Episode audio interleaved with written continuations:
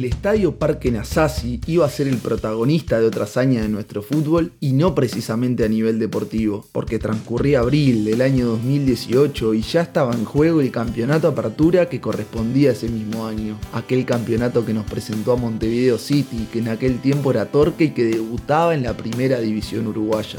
También fue ese campeonato que el tanque Sisley, que meses atrás había disputado una serie de finales por el descenso con Sudamérica, no podía hacerse cargo de las deudas y no iba a participar del torneo.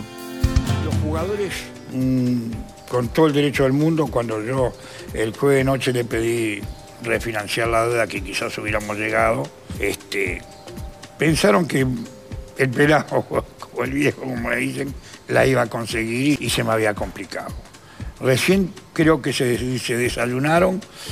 el viernes a las 8 de la noche cuando vio que yo no llegaba a la asociación y que yo había informado que lamentablemente no podíamos jugar. Y así explicaba el presidente del club la drástica decisión y aunque algunos pedían para que Sudamérica fuese el reemplazante del tanque, Finalmente se decidió que las tablas se ajustarían para 15 equipos en vez de 16 y se jugaría un campeonato totalmente atípico al de años anteriores. Y además, si algo le faltaba a este torneo, era una situación como la que sucedió en la 14 fecha del campeonato Apertura. Progreso, que estaba recién ascendido, hacía de local contra Peñarol en el Parque Nasasi en una tarde que llovió como nunca en el Prado y que dejó en condiciones dudosas el campo de juego. Esto hizo que el árbitro Jonathan Fuentes junto a sus colaboradores tuvieran que salir a testear el campo en dos oportunidades distintas y aunque por un momento se pensó que el partido se iba a suspender, los árbitros con mucho más ganas que argumentos dieron el ok para disputar el encuentro. Pero el destino le tenía preparada otra jugada de pizarrón a un encuentro que en principio prometía buen fútbol. El nuevo problema no era la lluvia, sino que el formulario del partido, ese en el que los equipos acuerdan entre otras cosas el color de los uniformes,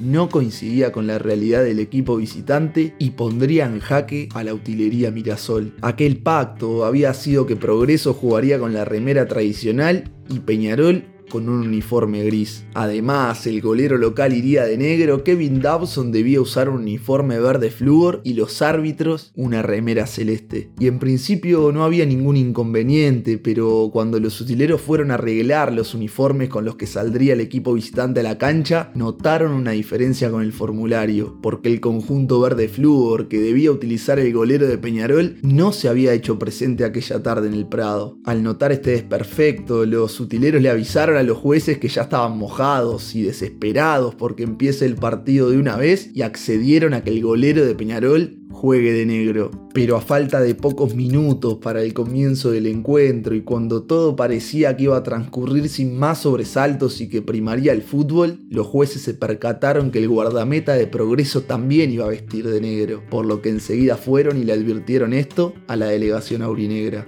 Dawson debía jugar con una remera que no sea negra y la única que había ido al Nasace aquella tarde efectivamente era negra, por lo que mientras los jugadores hacían los trabajos precompetitivos, algún hincha pedía un alfajor de esos de 15 pesos y los periodistas se acomodaban en sus cabinas, la utilería de Peñarol iba a intentar una maniobra poco ortodoxa pero bastante efectiva, y de a poco algo comenzó a llamar la atención del público presente y todas las miradas apuntaban a aquel sector del estadio, donde cerca del alambrado y pegado al banco de suplentes se lograban detectar movimientos al menos raros. Tito, el eterno utilero de Peñarol que se encontraba a nivel de campo, se comunicaba con un dirigente ubicado en la tribuna y esto cada vez más llamaba la atención de propios y de ajenos. Los hinchas ya no esperaban esperaban más los alfajores, los periodistas tampoco les importaba la conformación de los 11 iniciales, sino que todo apuntaba a aquella charla entre el directivo y el utilero. Gritos, risas, desconcierto y desde la cancha la orden hacia el dirigente aurinegro era clara y precisa. El golero aurinegro no tenía una remera para disputar el encuentro, pero el dirigente a su lado estaba rodeado de hinchas que podían y que estaban dispuestos a ayudar a su equipo. Hasta en la locura por colaborar, un hincha intentó ofrecerle una camiseta retro del año 1982 al dirigente que lamentablemente tuvo que rechazar. Pero pasaban los minutos y la televisación seguía mostrando aquel acontecimiento que nadie en sus cabales entendía. La orden que subía desde el terreno de juego todavía era aún más pretenciosa porque el número de la remera también tenía que coincidir con el del bendito formulario. Por eso el dirigente aurinegro jugando una carrera contra reloj, además de seleccionar a los hinchas, los tenía que dar vuelta para que desde la cancha verificaran que el número coincidiera con la planilla. Dos remeras naranjas fueron las que se terminó llevando el dirigente al vestuario y aunque aquella maniobra fue digna de un mago, cuando el partido comenzó, Kevin Dawson salió a jugar con una remera negra igual a la de su colega de Progreso. Al parecer los árbitros habilitaron a que el primer tiempo el golero de Peñarol juegue todo de negro, pero en el segundo tiempo tenía que utilizar otra remera para no generar ningún tipo de confusión. Los dos hinchas elegidos esperaban con ansias el momento que empiece el segundo tiempo